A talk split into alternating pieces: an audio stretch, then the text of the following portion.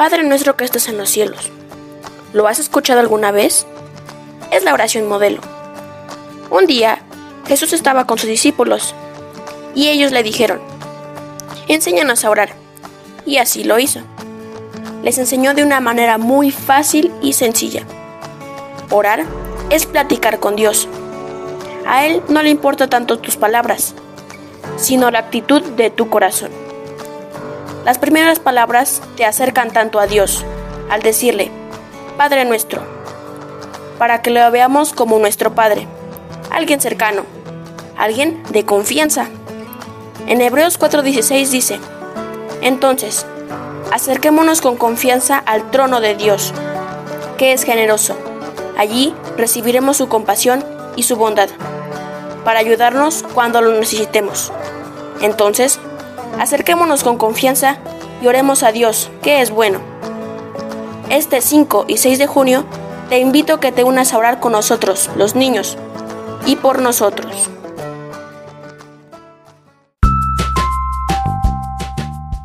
Hola, espero estén disfrutando el programa. Pero hoy vengo a contarles que nuestros amigos Eli y Diego otra vez hicieron un viaje y nos van a contar una historia que quizá muchos hemos oído, pero nunca pensaste vivirlo de esta manera.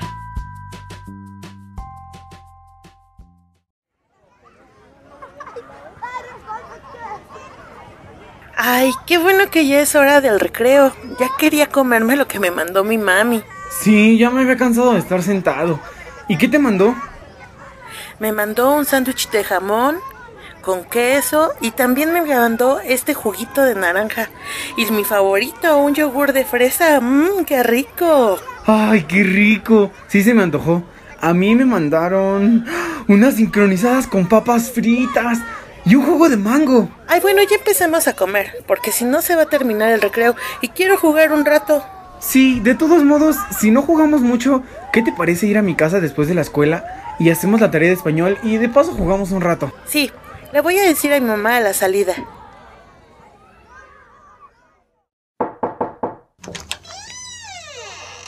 Hola, Eli, ¿viniste? Sí, bueno, pongámonos a terminar la tarea de una vez para tener más tiempo de jugar. Ok, justo estaba abriendo mi cuaderno.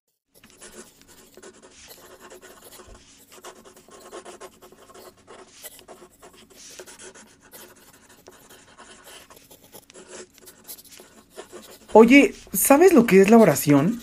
Sí, en la iglesia me dijeron que es hablar con Dios. Es que la otra vez escuché que mis papás iban a participar en algo de una red de oración o algo así, pero no entendí. Y es muy importante, es como cuando quieres que tus papás te compren algo o te ayuden a hacer algo que tú no puedes y les pides ayuda o les hablas. Así es la oración. Mira, en Salmo 2.8 dice que le puedes pedir a Dios, es decir, contar con la ayuda de Dios. Listo, terminamos al fin. Oye, ¿aún tienes la máquina del tiempo de la vez pasada? Sí, la tengo en mi cuarto, voy por ella. Aquí está. Quizá podamos viajar a otra aventura, en donde puedes entender bien lo que es la oración. Pero, ¿cómo cuál? ¿Conoces la historia de Daniel? Mmm, más o menos. Bueno, toma la máquina, vamos a viajar a la historia de Daniel. Esto será súper divertido. Espera, Eli, deberíamos llevar ropa de la que usaban en ese tiempo. No nos vaya a pasar como la otra vez. Es verdad. ¿Aún tienes los disfraces que usamos en la obra de la escuela? Sí, déjame ir por ellos. Ay, sí, pongámonos la túnica. Estoy listo. Yo también estoy lista. Una, dos, tres. ¡Wow! Esto se mueve mucho. Se ve muy raro. Se alarga y se... ¡Ah! ¡Echen paja!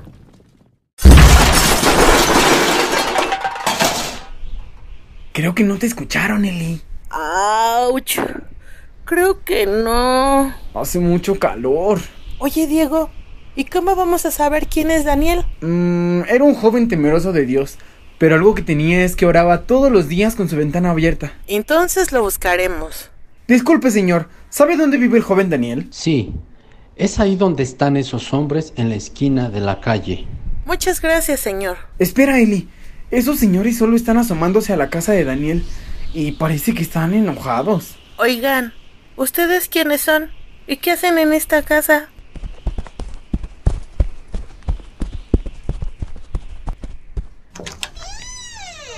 Hola, ¿necesitan algo? Hola, ¿tú eres Daniel? Sí, soy yo. Unos hombres estaban afuera de tu casa, hablando muy mal de ti. Lo sé. Deben ser los mismos que siempre buscan hacerme la vida imposible. ¿Pero por qué hacen eso? Están enojados porque Dios está conmigo y me revela cosas. Pero no se queden ahí fuera. Entren. Estaba preparando la cena. Sí, muero de hambre. Muchas gracias. Mientras tanto, en la noche, los hombres fueron con el rey a decirle con engaños que había un acuerdo entre las naciones de que durante treinta días nadie podía orarle a ningún dios y solo podían postrarse ante el rey a lo que el rey dijo. Si es un decreto que se impuso en otras naciones, entonces igual debo respetarlo. Así que a la mañana siguiente se dio a conocer el decreto del rey. Gracias por dejarnos quedar en tu casa, Daniel. No hay problema. Me gustó hablar con ustedes. Daniel, ¿ya sabes la nueva noticia del rey? ¿Qué noticia? El rey prohibió que durante 30 días nadie podrá orarle a Dios y si lo hacen serán arrojados a un foso con leones. Ay, no. Los leones me dan mucho miedo. Daniel, ¿y tú qué vas a hacer?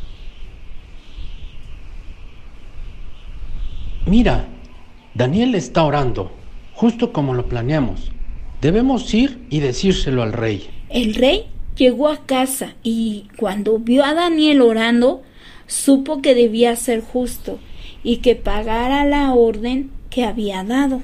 Soldados, arresten a Daniel y llévenlo a la fosa. Pero Daniel no hizo nada malo. Lo sé, pero sé que así como Daniel fue fiel y no dejó de orar, Dios será fiel y guardará a Daniel. Vamos a ver a dónde le ponen a Daniel. Ten cuidado, no deben saber quiénes somos ni de dónde venimos. Mira, hay que meternos en ese lugar. Está oscuro, pero ahí no nos verán. Daniel, debo ser justo, pero espero que tu Dios, al que tú le eres fiel, te salve de esto. Es así como Daniel fue arrojado al foso con leones, que sin saber era el lugar donde Eli y Diego ya se habían escondido. El rey dio la instrucción de sellar la entrada y se sentía muy triste por meter a Daniel allá adentro. Eli, Diego, ¿qué hacen aquí? Ay, creímos que era otra cosa, pero solamente queríamos ir viendo a ver si podíamos ayudarte. Pero no sé exactamente qué es esto. Todo está muy oscuro. Uh, eso es un... ¡Un león! ¡Ay, no! ¡Son muchos leones! Dios nos va a cuidar. Señor, eres bueno y no dejarás a tus hijos desamparados. Gracias porque me proteges de esto y así darás En ese momento apareció un ángel y le cerró la boca a los leones, los cuales inmediatamente se calmaron y quedaron dormidos como lindos gatitos. ¡Qué valor, Daniel! Dios ha prometido que no va a dejarte y Dios cumple aún su promesa en estas circunstancias. Dios siempre es fiel y cumple sus promesas, porque no es hombre para mentir, ni hijo de hombre para arrepentirse. Y así como dice el Salmo 3.5, ahora podemos dormir tranquilos, porque Dios nos cuida. A la mañana siguiente, el rey rápidamente fue a ver qué había pasado con Daniel. ¿Ya amaneció? Ay, creo que ya. Mira, es el rey. Daniel, ¿estás bien? Sí, Dios me guardó del peligro, porque Él siempre cuida de sus hijos. No cabe duda que Dios es grande.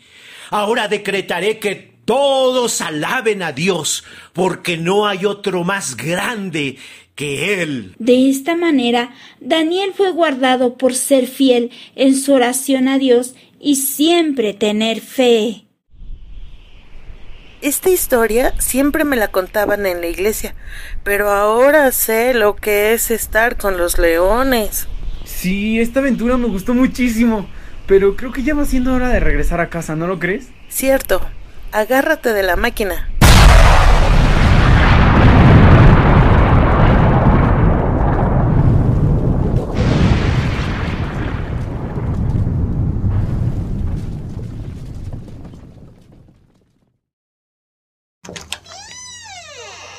Ya venimos, trajimos la comida. ¡Genial! ¡Pizza! ¡Vamos a comer, Eli! Diego, ¿no se te olvida algo? Mm, es cierto. Mm. Primero oremos por la comida. Nuestro papá Dios en todo momento le gusta que platiquemos con Él. Incluso quiere saber cómo te fue en el día o si te sientes mal.